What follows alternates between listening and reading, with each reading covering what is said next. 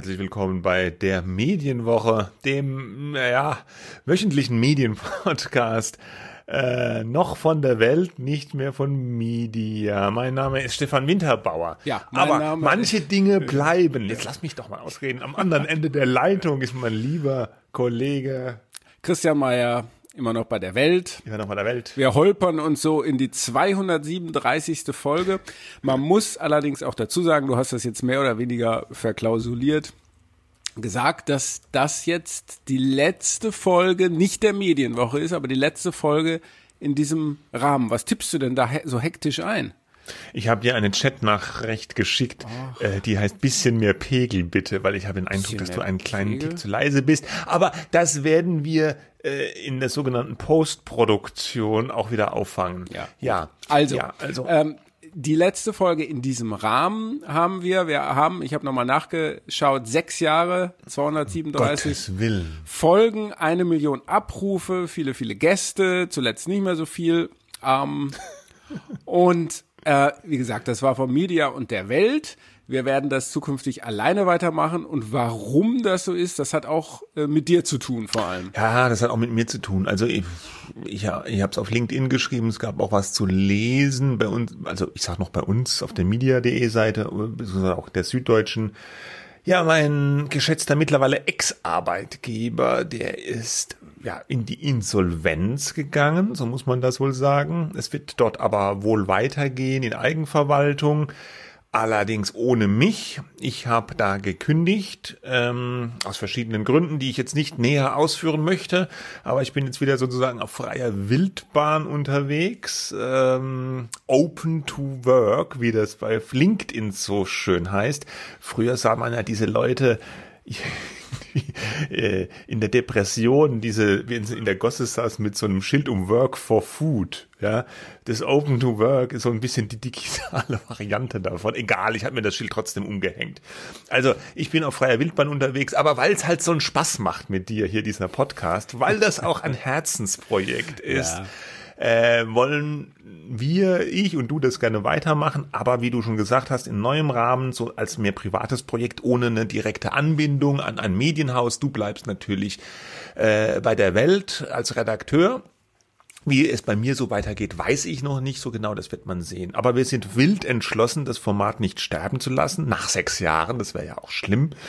Ähm, ja, wir sind auch von ja. vielen angesprochen worden. Ich war neulich bei der Bertelsmann Party, ne, einmal im Jahr mhm. unter den Linden Repräsentanz vom Bertelsmann großer Auflauf. Was ich, lachst du dabei? Ja, nee, ja. Äh. Ich, ich, ich sag mal die beste Haltung und ich glaube, deswegen macht uns das ja auch Spaß hier, äh, die Medienbranche nicht allzu ernst zu nehmen. Natürlich, also danke an die Veranstalter, dass ich da äh, dabei sein durfte. Gab's Häppchen? Hab, ja, ja, auch. Aber ich habe okay. wirklich interessante, sehr interessante Gespräche geführt äh, und war super und ich bin auch mehrfach angesprochen worden, auch über diese Veranstaltung oder neulich beim Zeitschriftenverleger Verband, ja. Medienverband der freien Presse. Ja, genau. Ja. MVFP. VfP. Wie geht's denn jetzt nun weiter? Und, und deswegen ist ja auch wichtig, dass wir jetzt sagen, wir wollen das weitermachen. Darauf haben wir uns geeinigt. Das macht uns Spaß. Ähm, und bis auf weiteres probieren wir es mal. Wir hoffen natürlich auf Unterstützung, viele Hörer ähm, und alles Mögliche, was man so braucht, damit sowas Erfolg hat. Wer da noch einmal eine Mail mit Anfeuerungen schreiben will, kann das tun. Fans, an ja. die medien-woche.welt.de. Eine neue Adresse kommt dann. Ja, also mit dieser mhm. Folge ist sozusagen diese, diese Anbindung erstmal dann gelöst. Die alten Folgen gibt's dann, glaube ich, noch weiter bei Welt, aber die neuen Folgen dann unter neuer Flagge. Und ich glaube, wir haben uns auf den 11. August als ersten Tag geeinigt, wo das dann ja. so die neuen Folgen erscheinen. Äh, ja, genau. Genau, weil wir zwischendurch müssen wir uns noch ein bisschen sortieren und ja. noch mal gucken. Und ja, aber jetzt äh, zum Abschluss haben wir gedacht, machen wir, lösen wir uns ein bisschen vom wochenaktuellen Mediengeschehen und reden mal über die uh, Probleme, die unsere geliebte Branche so hat. Eigentlich äh, haben wir immer nur über Probleme gesprochen, ne? Äh, über die Chancen, naja, auch manchmal. Ja, doch, ab und ja, zu auch. Aber es ist halt so mit den Medien und den Journalisten, die meckern halt einfach gerne. Es ist mm. dieser Negativity Bias, der geht mm. uns einfach nicht so richtig aus dem Blut. Ich hab dir, da ging so eine so ein Chart, so eine Infografik, so ein bisschen geisterte durchs Internet. Das waren, glaube ich, 30 Dinge, an denen die Medienbranche so krankt auf Englisch. Äh, da haben, haben wir kurz drauf geguckt, war interessant, aber ein bisschen viel. Und wir haben uns jetzt jeder drei Dinge mal überlegt. Also jeder für sich drei Dinge, das macht sechs Dinge, äh, die wir kurz durchdeklinieren wollten. Ja. Und okay. ich fange an, ja, und mhm. mein erstes Ding, was ich gerne besprechen möchte, ist das liebe Geld, ja, so geht's gleich mal los, die Finanzierung. Also ich finde, meine These, die Finanzierung oder die teilweise mangelnde oder fehlende Finanzierung ist eines der ganz großen Probleme unserer Medien. Einerseits Paid Content. Ganz viele setzen auf Pay, auf Abo-Erlöse, gilt schon eine ganze Weile als das Erfolgsmodell für digitale Erlöse. Aber ich habe den Eindruck, so ganz richtig für alle funktioniert das auch nicht. Ähm, das funktioniert vielleicht bei großen überregionalen Medien, aber auch nicht bei allen. Der Spiegel ist damit sehr erfolgreich unterwegs, die Süddeutsche auch, die Zeit, vielleicht noch die FAZ. Na, wir auch. Ihr auch, ihr seid ja auch groß, aber ich glaube, dann wird's schon relativ dünn. Naja. Ähm, hm, also, hm. ich habe mir mal gedacht, also, weil früher, also in der alten Zeit, als die Medien noch super erfolgreich waren, da war das ja aber auch so ein Erfolgsmodell. Da hat man ja sein Abo gehabt von seiner Tageszeitung, vielleicht von einem Magazin und so. Und, und warum habe ich das Gefühl, dass das heute nicht so mehr so funktioniert? Ich habe mir da ähm, also aus meiner Warte gesehen ist es, glaube ich, so, dass sich diese Ansprüche der Nutzer äh, einfach verändert haben. Ich glaube, heute ist man so als Mediennutzer einfach nicht mehr damit zufrieden, jetzt nur eine Zeitung oder ein Magazin abonniert zu haben.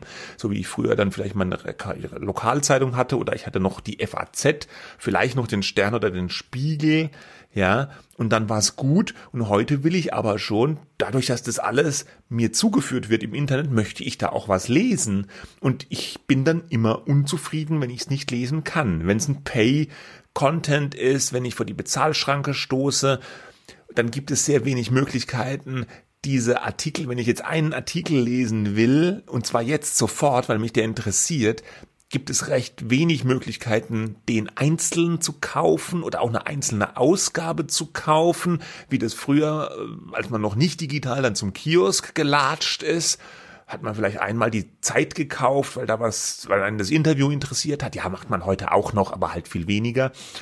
Und ich werde immer gleich aufgefordert, was zu abonnieren. Oder ich werde aufgefordert, es zu Probe abonnieren. Dann muss ich meine E-Mail-Adresse eingeben, dann muss ich ein Zahlungsmittel hinterlegen. Nervt bisweilen. Dann muss ich dran denken, das wieder zu kündigen, wenn ich nicht haben will. Und das ist doch alles, finde ich, eine relativ große Hürde äh, aus Nutzersicht, um dann an so einen einzelnen Artikel zu kommen, den man haben will.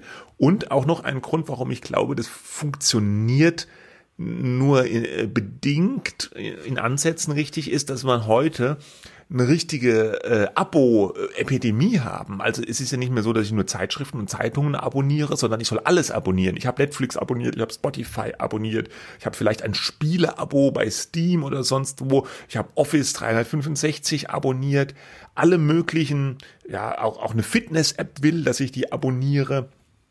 Alle wollen, dass ich sie abonniere und dann sind die Medien in einem plötzlich viel, viel größeren Teich von lauter Abos und müssen da viel mehr um Aufmerksamkeit und um Geld kämpfen. Und das macht die Sache schwierig für die Medien. Ja, das, das macht die Sache schwierig. Das ist eine, finde ich, zutreffende Zustandsbeschreibung, aber ich sehe eigentlich keine Alternative, äh, weil die Abos funktionieren ja. Ne? Also ähm, es, es gibt sicher... Großen ich glaube auch, dass sie für die Kleinen funktionieren können, wenn die sich richtig bemühen. Das tun sie noch nicht lange genug, mhm. ja. Und äh, es gibt ja so verschiedene Projekte, auch glaube ich gehört dazu eins, Drive oder so heißt das, wo so 20 Regionalverlage sind und die haben natürlich äh, ganz unterschiedliche Erfahrungen. Ne? Manche haben ein paar tausend Abos und manche vielleicht auch 50.000 digitale Abos. Ich glaube, das muss sich in der Region noch äh, viel stärker äh, durchsetzen. Ob es das tut, weiß ich auch nicht. Aber es gibt halt keine Alternative dazu. Wir hatten vor einiger Zeit mal diese äh, diesen Rückzug von Print in einigen bisher kleinen Regionen in, in ähm, äh, Deutschland.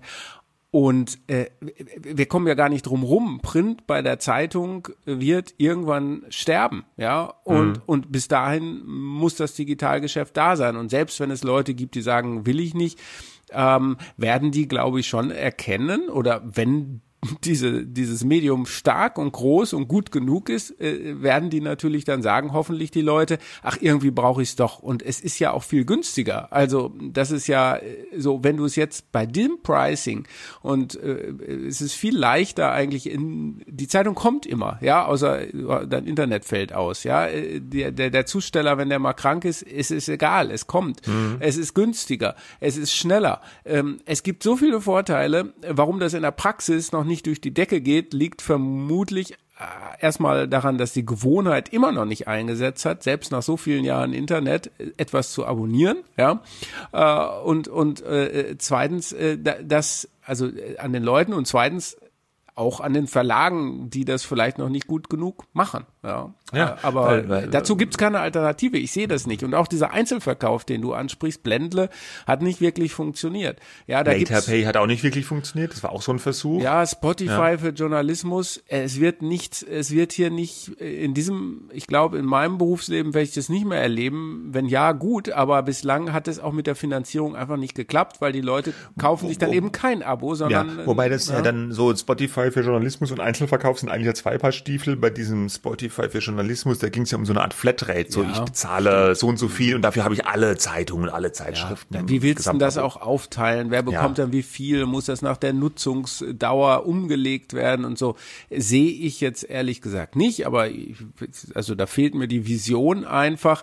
Äh, das Problem, was du beschrieben hast, ist natürlich richtig und es hat auch eben viel damit zu tun, glaube ich, dass äh, viele Leute sagen, äh, ist nicht mehr diese Notwendigkeit, wie das früher dazugehörte, ja, vor vielen Jahren zugegebenermaßen zu sagen, na, jetzt habe ich hier ein Haus und eine Familie, jetzt kommen noch die Zeitung dazu, dass diese Notwendigkeit wird nicht mehr gesehen. Du hast den öffentlich-rechtlichen Rundfunk, ähm, du hast viele kostenlose Angebote, die jetzt auch so schlecht nicht sind. Werbefinanzierung ist halt immer noch äh, durchaus probates Mittel, ähm, aber die qualitativ richtig guten Angebote, die du eben so genannt hast, und da zähle ich auch gute regionale Zeitungen äh, dazu, die sind halt auf Abos angewiesen und äh, Hoffnung wäre einfach, dass sie es hinbekommen. Aber äh, das ist ganz klar, die Verlage und auch der Journalismus muss sich äh, wahrscheinlich noch mehr äh, anstrengen, was dann auch wiederum, späteren Punkten dazu äh, sozusagen so seine Fallen hat, wenn man die Leute mhm. in ein Abo, zu einem Abo überreden möchte. Ja,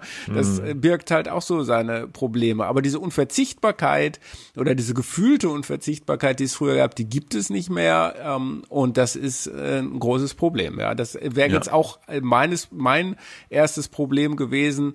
Ich hätte es eher diese kostenlos Mentalität genannt, mal so ein bisschen negativ formuliert ich glaube, man kann kostenlos äh, ruhig, das ist jetzt nichts Verwerfliches, aber, aber wir als Verlage und als Medien können natürlich nur überleben, wenn es ausreichend Leute gibt, die sagen, es lohnt sich, Geld zu investieren. Und das ist ja nachweislich viel weniger, als ich früher für ein Zeitungsabo, äh, für ein gedrucktes Zeitungsabo bezahlt ja, habe. Aber weil ich, aber umgekehrt investiere ich ja auch noch Geld für andere Dinge, für die ich früher ja. vielleicht nichts investiert habe. Naja, ja? aber du hast auch ein Sportstudio, hast jetzt deine App. Eigentlich, äh, was für was, was, was abonnierst du denn jetzt ähm, fürs Fernsehen? Gut, Privatfernsehen, da hast du jetzt Netflix.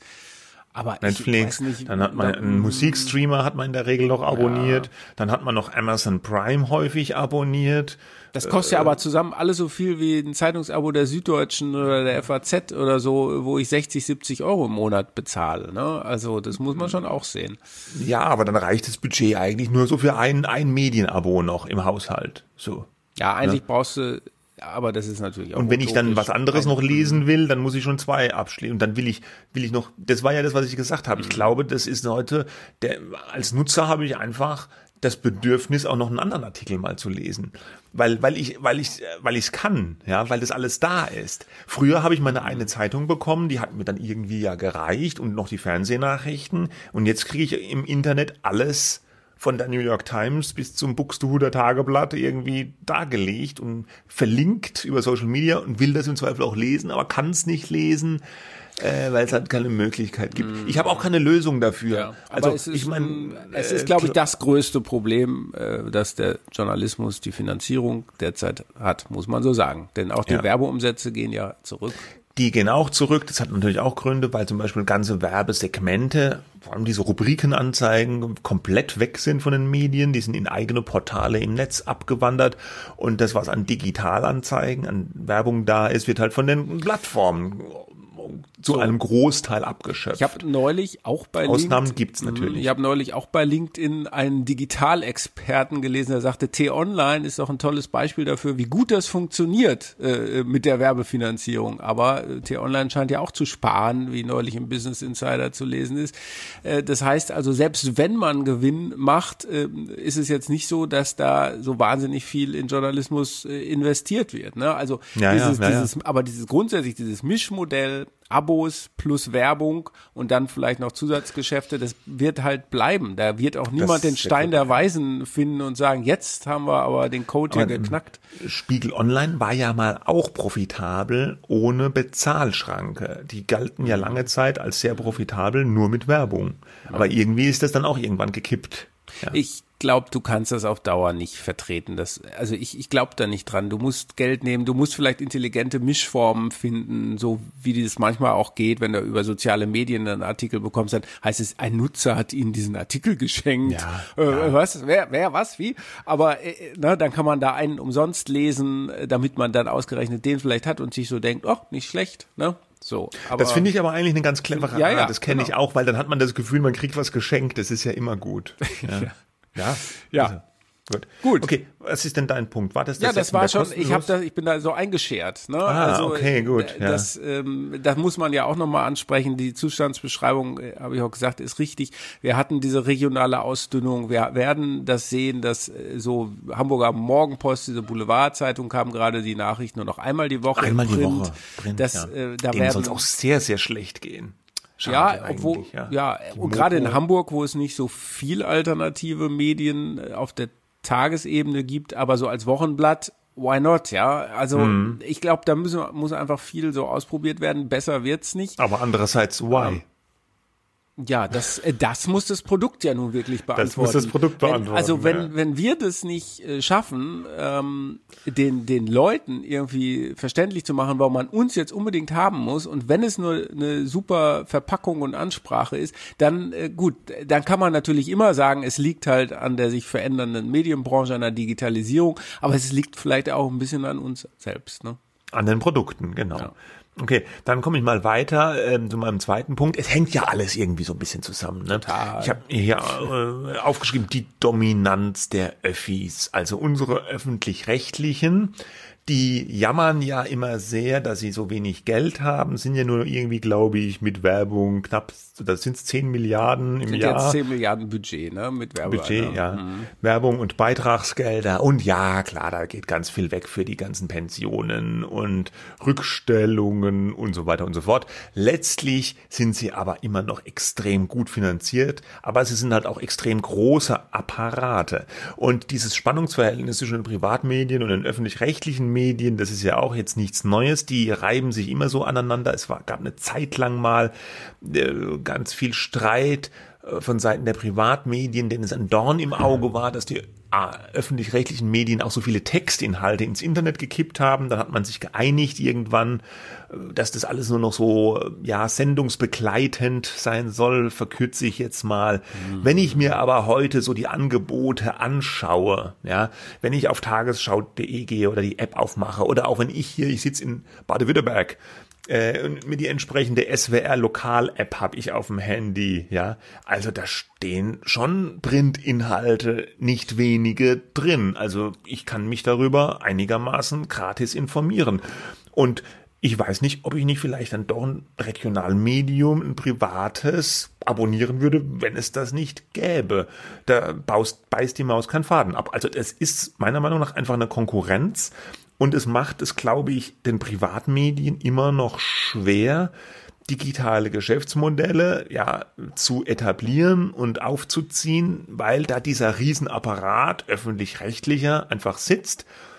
Und auch Thema Sport wenn ich nochmal ansprechen, ja, da wurde jetzt ja gerade die Meldung verbreitet, dass die sehr viel sparen wollen bei den Sportrechten, ARD und ZDF, dass es da auch viel Zweitverwertung geben soll. Also dass zum Beispiel, wie es jetzt auch ist, bei, bei, bei Fußball, äh, internationalen Turnieren oder Olympischen Spielen, dass dann nicht nur ARD und ZDF die Rechte haben, sondern von mir aus auch Sky oder das Zone oder Magenta TV und ARD und ZDF haben halt dann die Sublizenzen. Okay, dann wird das Ganze etwas günstiger.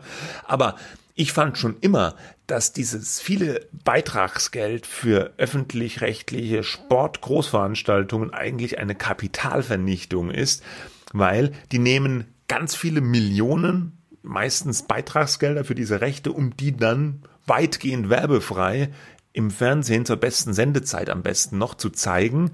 Die Privatmedien können da nicht mithalten, häufig bei dem Bieten um diese Rechte. Allerdings, wenn die öffentlich-rechtlichen nicht um diese attraktiven Inhalte so bieten würden mit so viel Geld, dann hätten das ja vielleicht die Privatsender und die könnten das ja exzellent mit Werbung refinanzieren. Also da wird doch, da werden potenzielle Werbeumsätze vor allem beim TV einfach mit Gebührengeld äh, weggespült. Ja. Zumal die Sportveranstaltungen, die gezeigt werden in öffentlich-rechtlich, natürlich auch oft werbevermarktet sind. Sponsoring und Werbung. Die nach, haben dann so äh, Sponsorings, äh, ja genau. genau. Aber das, das ist, ja noch diese lustige Werbung, äh, wo die, wo die so Moderatoren und irgendwelche Sponsoren in so kippelnden Stühlen sitzen. Sieht immer sehr äh, lächerlich aus. Da ist sozusagen, wenn, gehen sie zum Marktführer ZDF.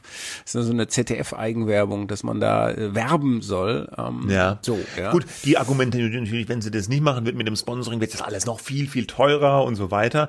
Es ist ja aber schon, da kommt dann halt so ein kurzer äh, Opener mit Hasseröder oder was weiß ich, irgendein Bier oder. Ja, dann wäre es noch teurer, aber dann würden sie es ja. vielleicht natürlich äh, nicht erlauben äh, können. Ne? Ja, ja, genau. Das, was ja. du mit der Region hast, das war äh, auch in dieser oder in der vergangenen Woche ziemlich auffällig. Da hat nämlich die ARD gesagt, so jetzt kommt unsere Reform, aber mal ganz konkret. Ähm, da geht's dann auch viel um die Digitalisierung und was sie da so machen wollen und Kompetenzzentren wollen sie aufbauen und da äh, wurde sehr, sehr auffällig gesagt, äh, wir sind Heimat, ja, äh, wir mhm. gehen in die Region, wir sind nah bei den Menschen. Das habe ich noch nie, auch wenn das natürlich immer der Auftrag ist, für alle Menschen in Deutschland da zu sein und für sie zu senden, noch nie in dieser Deutlichkeit klang so ein bisschen wie so ein Werbeprospekt, aber noch nie in dieser Deutlichkeit gehört. Und das muss man natürlich und das wird man auch bei Privatmedien, gerade bei Zeitungen als so ein bisschen als Alarmsignal verstehen. Ähm, denn alles natürlich, worüber die dann senden, können sie ja auch verschriftlichen, ähm, also in Textangebote machen. Und, äh, ne, und die so. senden ja über sehr, sehr viel. Genau. Also ja. äh, das ist, äh, das steht ihnen natürlich einerseits frei, weil die müssen sich ja auch legitimieren bei den Leuten. Ne? Hm. So, aber äh, da braucht es eigentlich äh, etwas, wo man sich einigt und das ist in weiter Ferne, obwohl es da irgendwie so eine Schiedsstelle gibt. Ähm, ich sehe es nicht. Das Internet erzwingt einfach diese Kollision der Interessen und der, des Nutzungsverhaltens. Das ist alles nicht mehr so getrennt. Das ist ein ganz langer und natürlich bekannter Prozess. Aber auch da ist eine Lösung eigentlich in weiter Ferne weil wir alle uns legitimieren müssen. Äh, wir müssen davon leben. Also mein Verlag, andere Verlage, äh, die brauchen sich nicht zu finanzieren, aber müssen sich natürlich durch, durch sozusagen gesellschaftliche Akzeptanz legitimieren. Und ähm, mhm. das ähm, führt zu diesen Konflikten. Ne? Da will mhm. ja keiner klein, klein, klein beigeben. Ja. ja, und jetzt gab es ja auch gerade wieder dieses Hickhack wegen dem fehlenden öffentlichen Nachrichtensender. Ne? Das ist jetzt wieder so ein bisschen eine andere Diskussion mhm. wegen dem Putschversuch da, dem Aufstand in Russland äh, äh, dass die Tagesschau 24 ja. da wie die Altfassnacht erst äh, am nächsten Tag eingestiegen ist. Äh, die war, die hatten abends, äh, die hatten aber abends äh, Sondersendungen gehabt, glaube ich, ne? Oder? Mm, ich meine, ich habe das anders gelesen. Ich habe ja. also gelesen, dass sie richtig eingestiegen sind mit Sondersendungen mhm. erst am nächsten Tag, am ja. Samstag mhm. und dann mm. auch teilweise sehr reduziert. Dann wurden mhm. teilweise auch noch so ein bisschen Live-Berichte vorgegaukelt und dann doch wieder Konserve gesendet. Also bei, bei Übermedien war da ein längerer Artikel dazu. Das las ja. sich sehr desaströs. Okay. Also, äh, aber wie auch immer. Aber das wäre ja, ich meine, der Ruf ist ja auch so alt wie noch was. Der Ruf nach dem öffentlich-rechtlichen Nachrichtensender. Und als die jetzt mittlerweile ja gegangene ähm, Patricia Schlesinger da ihr Antrittsinterview gehalten hatte irgendwo als ARD-Vorsitzende, da hat sie das doch groß angekündigt, dass sie das vorantreiben will mit dem ARD-Nachrichtensender mhm. und Tagesschau 24 wird mhm. ausgebaut, bla bla. Ist nichts, ist nichts passiert. Ja. Also ich, ich glaube auch, die können das nicht, weil die, die, die, die, die, die Strukturen, die berühmten Strukturen, die sind einfach nicht so, dass die das machen können. Ja. Da müsste die Politik hergehen, müsste das in den Rundfunkstaatsvertrag schreiben und müsste auch noch reinschreiben, wo denn dann gespart werden soll, am besten, äh, um so einen öffentlich-rechtlichen Nachrichtensender zu finanzieren. Ja. Aber das würde dem Auftrag eher äh, gemäß sein, meiner Meinung nach, wie jetzt weiter diese Sportberichte Okay. Gut. Gut.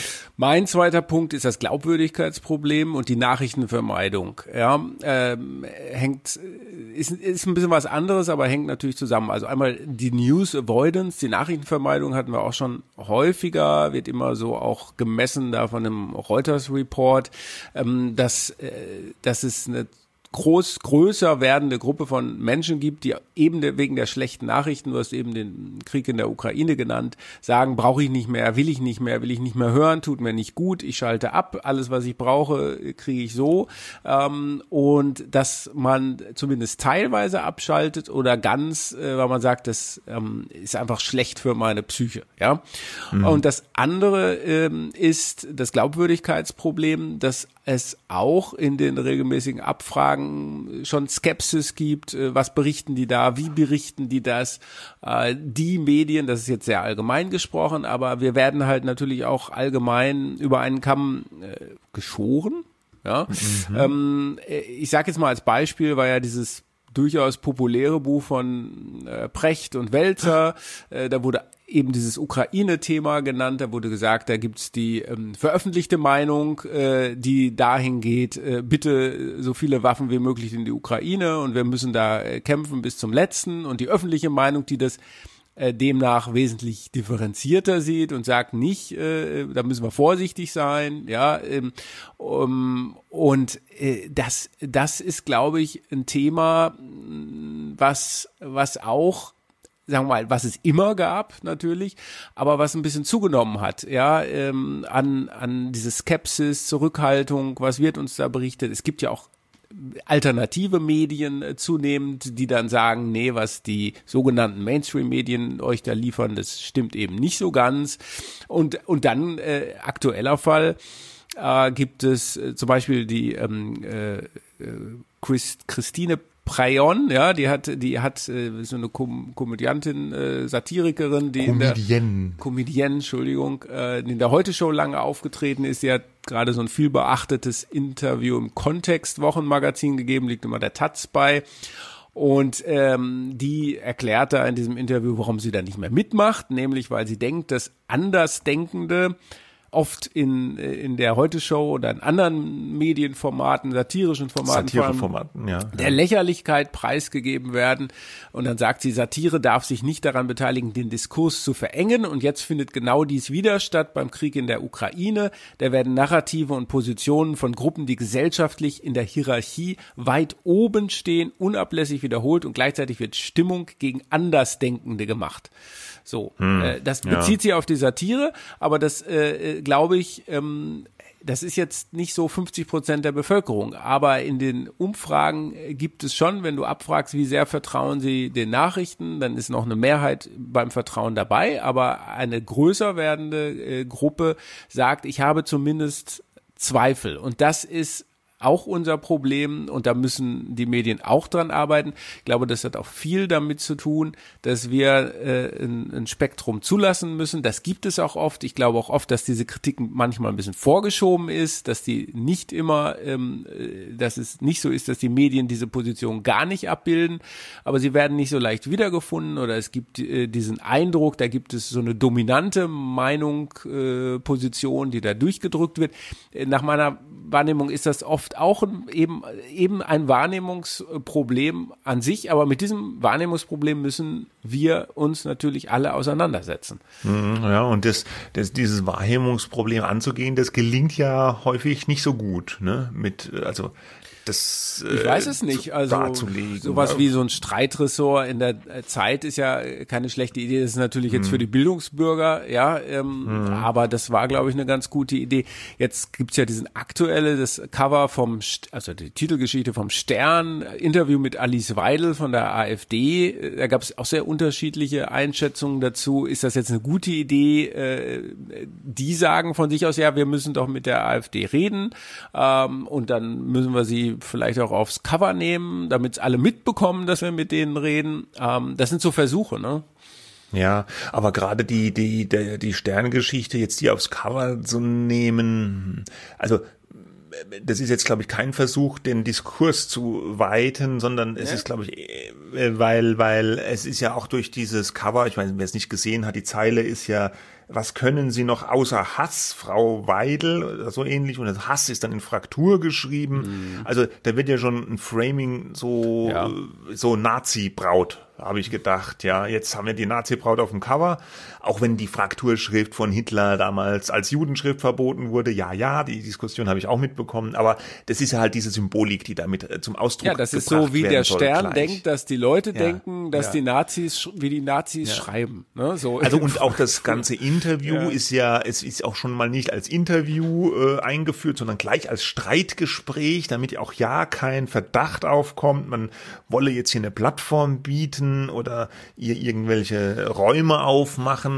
Und es ist auch sehr konfrontativ geführt, aber auf einer eher, finde ich, oberflächlichen Art, weil man merkt, fand ich dem ganzen Interview an, bloß nicht in den Verdacht kommen, irgendwie der Frau da jetzt irgendwie äh, ja Raum zu geben und immer nur Vorwürfe, Vorwürfe, Vorwürfe bleibt aber relativ äh, flach dann. Also mhm. so fast eine Angst habe ich da herausgelesen, ähm, auch eine offene Frage mal zuzulassen, ohne sofort mhm. zu widersprechen. Und weil man halt sich den Vorwurf schon, oh ja, wir wollen denen keine Plattform bieten, den, den will man dadurch entkräften, indem man so eine besonders aggro, ein bisschen Stimmung gleich macht. Aber das ist dann schon so ein Fall von, du willst den Kuchen haben und ihn essen zugleich, weil eine Plattform hm. bietet man ja automatisch. Das wissen ja, die ja auch. Also da, ja. du kannst gar nicht sagen, deswegen, man will ihnen keine Plattform. Ja, aber da, da, da sind die Medien, finde ich, manchmal auf dem Holzweg. Also wenn die jetzt denken, oh, jetzt nehmen wir die Alice Weidel aufs Cover, jetzt geben wir der eine Plattform, dann wählen ja noch mehr Leute die AfD. Das glaube ich überhaupt nicht. Also ich glaube eher, die Leute wählen noch mehr AfD, wenn die so dieses Schweigekartell wittern. Also doch gut, also, wenn sie auf dem dem Cover ist. Oder? Ja, ich finde das gut. Ach so, ich dachte, ist, aber ich fände gesagt, ich fände es noch äh, besser, wenn sie das nicht gleich mit so einem Framing verbinden ja, würden. Ja, einfach.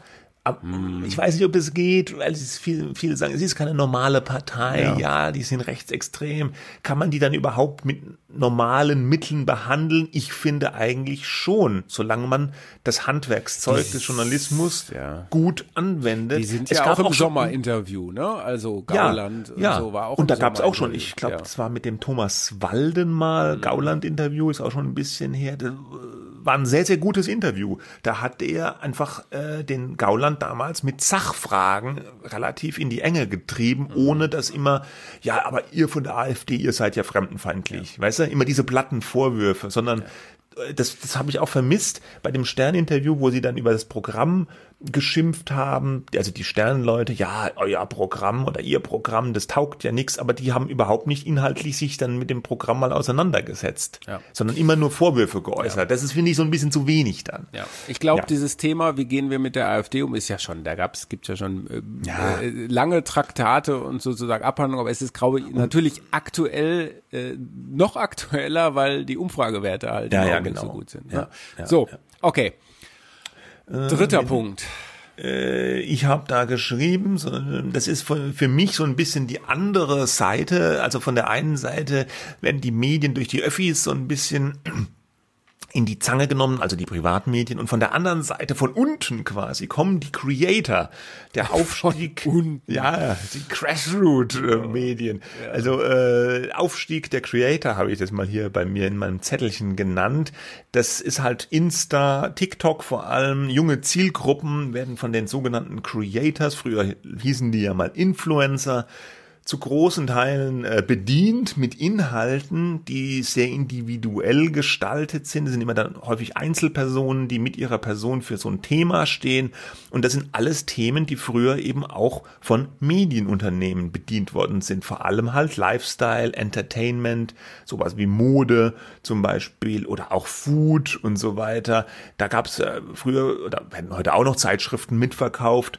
Aber äh, es ist doch, finde ich, auffällig, dass da diese Creator-Szene sehr viel an Inhalten abdeckt. Die sind einfach sehr viel schneller, sie arbeiten billiger als die Medien, die haben wenig Overhead und sie sind auch zumindest gefühlt noch weniger jetzt an redaktionelle Standards gebunden. Also ja, ich glaub, im Positiven wie im Negativen, aber ne? Ja, ja, ich meine es jetzt eher negativ. Ja.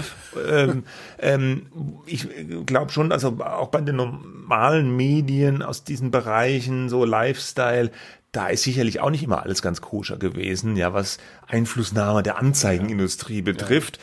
Aber da gab es zumindest noch so das Bemühen um eine gewisse äh, ja, Trennung und so. Das ist bei dieser Creator Economy fast komplett aufgehoben. Da wird ja überall dann sponsored oder Werbung dran geknallt und alles ist irgendwie Werbung. Das scheint das Publikum aber nicht so richtig zu stören auch, äh, sondern die haben ja extrem große Reichweiten und vor allem machen sie den klassischen Medien so die junge Zielgruppe in diesen Themenfeldern abspenstig. Wenn die junge Zielgruppe sagt, äh, die finden wir geil, aber Medien boring, äh, dann ja. äh, und das sozusagen äh, genommen wird, die Zeit investiert wird, das alles anzuschauen bei TikTok statt irgendwie zwischendurch auch mal eine Nachrichtenwebseite oder zumindest bei Google News zu schauen, dann ja. Ähm, richtig, das äh, ist halt... Nee, ich meine jetzt nicht nur so Nachrichten, auch so die Lifestyle-Medien.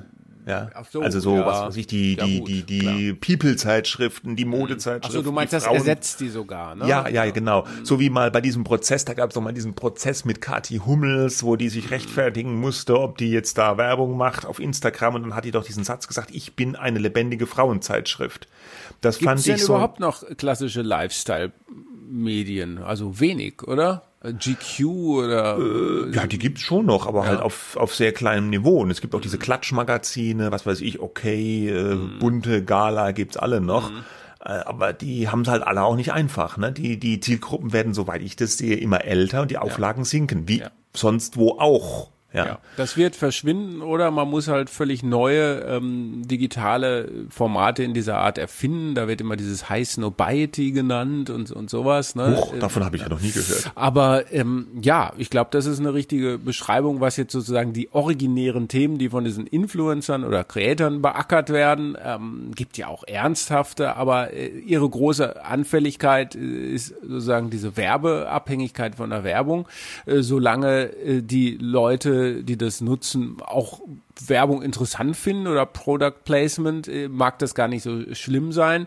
Äh, problematisch wird's äh, dann da, wenn das eben von der Zeit vollkommen verdrängt wird und die sagen, diese klassischen Nachrichten, Medienangebote brauchen wir gar nicht. Ne? Ähm, mm. So, ja, so, ja. das hat eine hat mit dem anderen nichts zu tun. Nur der Faktor Zeit spielt halt eine Rolle, ja. Und ähm, ja, es ist aber auch eine andere Art, wenn ich jetzt eine Zeitschrift, diese, wenn ich Creator habe, wenn ich jemandem folge, äh, auch digital schafft es ja nochmal eine ganz andere Bindung. Ja, ich kann diesen Leuten Nachrichten schicken, ob die dann beantwortet werden, ist eine andere Sache. Ich habe die immer auf meinem Handy, das ist meistens Video, Bewegtbild. Die geben sich ja dann auch sehr nahbar, äh, private Einblicke. Es ist ja so eine, auf einer persönlichen Ebene, so ein, so ein mhm. persönliches Medium dann auch. Eine Zeitschrift ist ja dann schon immer noch ein bisschen distanzierter. Die blättert man durch, da gibt's vielleicht eine Kolumne oder so, aber es ist halt auch noch, einfach noch eher so ein Produkt. Ja. ja. Ja, ja, gut. Gut, mein dritter Punkt ist die äh, drohende Deformierung, drohend kann man glaube ich streichen, die Deformierung des Journalismus durch soziale Medien äh, hängt auch ein bisschen damit zusammen. Ich glaube, dass äh, der der Journalismus, ich verallgemeine jetzt, aber, aber sich äh, zu sehr von äh, sozialen Medien hat beeinflussen lassen, was Themensetzung angeht, was Zuspitzung von Themen angeht, was Überschriften, Verkaufe und so weiter angeht. Ähm, Clickbaiting hieß es früher, das gibt's bei Paid Content natürlich genauso. Du willst, dass das gekauft wird und es werden ähm, Geschichten überverkauft, ja, und dann droht natürlich, äh, entweder ist der, äh, der Inhalt dann genauso ähm, äh, oder eben nicht so und dann gibt's vielleicht auch eine Enttäuschung. Ähm, äh, das, das hat sich insofern äh, verselbstständigt, als dass, glaube ich, das Publikum, auch das gebildete äh, Publikum, ähm, eigentlich erwartet, dass es immer was Krasses äh, gibt. Äh, sozusagen langweilige Überschriften gehen nicht. Da sagen natürlich die anderen, ja gut, langweilige Überschriften wollen wir ja auch nicht lesen. Das ist doch gut für den Journalismus, wenn er sich besser verkauft, wenn er, wenn er, wenn er Interesse weckt. Das stimmt, ja, aber äh, es ist ein ganz, ganz schmaler Grad. Und äh, ich glaube, dass, ähm, dass diese, dass das teilweise eben nicht gut ist für den Journalismus, wenn immer etwas erwartet wird, äh, was maximale Aufmerksamkeit ähm, erreichen, erreichen muss. Und ähm, ja. das, äh, das, da sind wir dann auch wieder beim Glaubwürdigkeitsproblem. Äh, ja, ja. Und das hatten wir ja auch schon ganz oft bei uns im Format, dieses Getriebensein, ja, durch, durch Twitter-Diskussionen und so weiter dass die, die, die, die Medien dann aufspringen auf das Zeug, was gerade bei Twitter oder sonst wo äh, heiß gekocht wird und das versuchen dann aufzunehmen und weiterzudrehen. Ja, äh, was wir gar nicht jetzt auf unseren Zetteln hatten, mhm. ist mir gerade eben aufgefallen, ah. ist die KI. Ja, das, die, da wollte ich gleich in den Chancen dazu kommen, weil ich, Ach so, ich, ja, ja, okay. ich muss das ja als Chance sehen. Qua äh, Amtes. Ja, also ja weil dein Arbeitgeber ja. da sehr stark drauf setzt auf die KI. Ähm, aber ja, gut. Also Eine das Chance waren jetzt so unsere, unsere Probleme. Jetzt ja. haben wir noch, gibt's auch was Gutes, ja. ja die KI, genau. die findest du gut, ja? Na, das, ich kann das gleich erklären. Ja, dann erklär mal. Achso, ja gut, ja, äh, nein, also ähm, als Chance habe ich halt formuliert, dass ich natürlich, sonst würde ich den Beruf, glaube ich, nicht mehr machen, dass ich immer noch äh, die Erwartungen habe. Und ich glaube auch, dass es ausreichend viele Leute gibt, die das wertschätzen und die den Journalismus finanzieren können. Und genau diese Leute ähm, müssen wir natürlich erreichen mit unseren Geschichten. Ich glaube, dass die Ausgangslage gar nicht so schlecht ist, denn die Welt, wir wissen, wird immer komplizierter, alte Binse äh, und äh, dass auch, glaube ich, diese negativen Entwicklungen äh, man zum Vorteil nutzen kann, wenn man nämlich äh, bis zum gewissen Grad dagegen steuert und eben das Seriöse betont, selbst wenn es eben auch mal anders verkauft ist oder äh, irgendwie Aufmerksamkeit stärker verkauft ist. Ich habe eben gesagt, es ist ein schmaler Grad. Ähm, ich glaube nur, äh, dass, ähm, dass das wirtschaftlich eben, da sind wir dann wieder bei Punkt eins, nicht, wir werden niemals zu den Zeiten zurückkehren, zu den goldenen Zeiten, wo wir ganz hohe Abopreise äh, bei hohen Auflagen und hohen Werbeumsätzen ganz viel hatten. Werbung, ja. Ne? Also das und ich glaube, da müssen wir unsere Strukturen eben verändern, ja, ähm, äh, dass äh, und und so und das heißt es ja jetzt bei Springer immer gern sagen mehr Journalismus. Das das erscheint erstmal wie die Quadratur des Kreises und ich kann es auch noch nicht genau sagen, wie es geht. Aber da sind wir jetzt bei der KI. Äh, ersetzen tut es, tut die KI meiner Meinung nach den Journalismus äh, nicht und äh, es werden auch keine Leute direkt dadurch ersetzt. Aber wenn ich zum Beispiel von mir jetzt ausgehe, ja, äh, wenn ich zum Beispiel Produktionen habe äh, und dann dann muss man sich da irgendwie dann dann wird man abgelenkt mit der Zeit durch äh, die Produktion von Artikeln. Sowas kann natürlich automatisiert werden. Ne? Ähm, mhm. Also wenn du wenn du da hinkommst, äh, da sind wir noch nicht. Ne, das ist mal ganz klar zu sagen. Aber wenn du da hinkommst, dass du sagst, hier ist mal ein Artikel und den gebe ich jetzt in so ein äh, Content Management System und dann wird das erstmal alles vorgebaut gebaut und dann wird mir alles mögliche vorgeschlagen, werden die Bilder automatisch rausgesucht und was weiß ich, ne? Also jetzt rumgesponnen, ja. Mhm. Ähm, dann ist das natürlich eine Ersparnis, wo ich sage, in diese Zeit kann ich dann investieren in ein äh, Recherchetelefonat oder äh, einen Termin ja. oder sonst was. Ja. Ich, ich weiß, ja. Äh, das ist diese. Das ist die äh, Hoffnung. Ähm, ich weiß nicht, ob es so kommt und ich, ich glaube, dass künstliche Intelligenz auch im Journalismus kurzfristig überbewertet wird. Ne? Das ist jetzt ein Riesenhype und äh, äh, es wird sich aber so schnell äh, nichts ändern. aber langfristig wird sich mhm. natürlich schon viel also, ändern. Ja? Ich kann mir schon vorstellen, dass die eine oder andere Stelle deswegen hops geht, weil es sind ja nicht alle Leute, die in der Medienbranche arbeiten, die Ultra-Rechercheure und super schönen Schreiber. Es gibt ja halt auch schon das sogenannte Fußvolk, was auch, aber, was weiß ja, aber ich. Was, was, was machen die denn?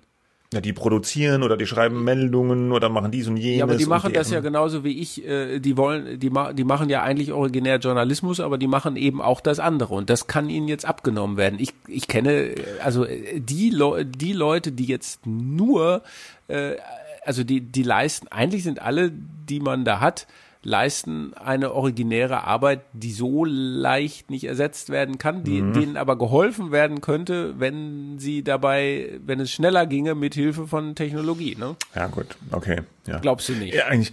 Ja, ich bin skeptisch. Ja. Da hat er jetzt diese Woche war doch die Ankündigung von Valerie Weber, äh, mhm. von Audiotainment Südwest hast du auch einen Artikel dazu geschrieben, geschrieben äh, dass sie Radio GPT an den Start bringen wollen, mhm. den ersten Radiosender, der komplett von der künstlichen Intelligenz gemacht wird. Ich fand nur ganz lustig, da haben ja viele Leute Artikel drüber geschrieben. Das Thema hat natürlich getriggert. Und dann hat sie jetzt auf gestern auf LinkedIn gleich so ein bisschen zurückgerudert. Hast du das gesehen? Nee, habe ich gar nicht. Valerie Weber. Es liest sich jetzt vielfach so, als wäre alles für den neuen KI-Sender schon fertig, gedacht und morgen perfekt und eher. Die Wahrheit ist, wir stehen noch völlig am Anfang. Aber die haben gesagt, wahr ist aber, in diesem Sommer, also bis ja, September. Wahr ist aber auch, wir haben uns auf den Weg gemacht. Ja. Das fand ich klang jetzt schon wieder nicht so, als ob das diesen Sommer on air geht. Naja, also ah, egal. Ich, ja. Es ist ja auch nicht so, das habe ich äh, zumindest geschrieben, dass man jetzt wartet auf, auf so einen Sender. Ne? Ich möchte ja schon noch, also da bin ich ja altmodisch und ich glaube auch ehrlich gesagt, dass die meisten Leute das so sehen. Wenn ich schon Radio höre, will ich eigentlich was ähm, äh, so Stimmen hören, von denen ich weiß, dass sie wirklich in einem Studio hocken. Aber wenn ich natürlich, und da sind wir wieder bei der Region, ein Angebot baue, das mir sozusagen regionale Geschichten, wenn das wirklich so funktioniert, ähm, äh, sozusagen erzeugt, ja, die ich woanders im Radio nicht bekomme, äh, weil es dafür gar kein Personal gibt, Vielleicht, ne? Mhm. Aber ja, da muss ja. man mal gucken, ja. ja also ja, da muss man mal gucken. Also mein mein positiver Take äh, auf die ganze Medienkiste war ja noch, das hatten wir äh, gestern oder waren auch schon mal im Telefonat. Also äh, das eine, was ich negativ beschrieben habe mit den Creators, die da so den Medien teilweise ein bisschen das Wasser abgraben, kann man auch ins Positive drehen. Also diese alte, diese uralte Vision, dass äh, jeder zum Medium werden kann, die ist ja jetzt so eigentlich wahr geworden. Also die ganzen technischen Einstiegsbarrieren, die sind größtenteils weg. Jeder Depp kann mit seinem iPhone auf Sendung gehen, kann ein eine Internetseite rucki zucki für 0 Euro da reinstellen, kann Podcast machen von überall, man kann 4K Video mit dem Handy machen. Also die, die, die, äh, ja, das schafft natürlich den Medien teilweise Probleme, weil das auch ganz viele Leute machen und damit weiter am Aufmerksamkeitskuchen knabbern. Aber es ist ja auch eigentlich was Tolles, dass jeder jetzt auf Sendung gehen kann. Wobei, äh, also da würde ich sagen, das haben wir ja schon in der Ära der Blogs behauptet. So, jetzt kann jeder zu seinem eigenen Sender Ja, war ja auch so. Das würde ich da jetzt mit auch dazu zählen. Ja, ne? aber, aber so, dass jetzt Blogs sich wirklich etabliert hätten und finanziert hätten, ja. Ja gut, heute nennt man das jetzt halt nicht mehr Blog. Heute ist es dann, ja. was weiß ich, der, der Newsletter, den du mit Steady oder Substack machst. Oder unser oder, Podcast. Oder ein Podcast. Ich persönlich höre ganz viele so, so Hobby-Podcasts, ja, äh, wo mhm. Leute außer außerhalb von Medienkonzernen irgendwie ihr Zeug reinlabern. Ja. Und finde das toll, weil es irgendwie mhm. authentisch ist. Ja. ja. Nein, das ist, das ist ja überhaupt keine Frage. Und allein die Tatsache, jetzt mal bezogen auf uns, dass wir da dann sagen, dann machen wir das erstmal so nebenberuflich mhm. weiter. Meine? Das ist natürlich ein Beweis für deine These und ein Beweis, dass das auch gut ist. Ja, ähm, ähm, da, da kann man gar nichts dagegen sagen. Ne? Ich glaube, ja. nur die Erwartung, ähm, also das, das, das führt halt zu dieser Atomisierung eigentlich der, der, ja. der Medienlandschaft, da ne, hast du ja auch mhm. beschrieben. Und das muss per se nichts Schlechtes sein, da müssen sich halt nur die Großen viel stärker darauf einstellen als die Kleinen. Ja, ja, Weil die Kleinen verbinden da vielleicht gar keine großen Gewinn- und Renditeerwartungen oder wahrscheinlich nicht. Ja. Ähm, und die Großen, die sagen aber, oh, jetzt haben wir aber irgendwie ein Problem. Ne? Also Medien machen ist einfacher geworden, aber es ist schwerer geworden, damit Geld zu verdienen. Das kann man so sagen. Ja, gut. Also. okay. Äh, war das jetzt on a positive note? Ich bin mir nicht ganz sicher. Es war wie immer so, eine, so ein Gemischtwarenladen. Äh, wir wollen wieder auf Sendung gehen am 11. August, dann mit einem geschärften Konzept und frischen Ideen. Schauen wir mal. Ja. Wichtig ist, ihr und euch da draußen erstmal gar nichts machen. Also wenn das alles so klappt, das ist immer einfach, oder? Erstmal nichts machen, ist doch gut. Wenn das alles so klappt, wie wir uns das vorstellen, dann können alle, können wir den Feed irgendwie rüberziehen und alle Abos bleiben erhalten. Ansonsten würden wir uns irgendwie melden. Dann gibt's auch eine neue E-Mail-Adresse und hast du nicht gesehen, was sonst noch. Das sehen wir dann. Ja.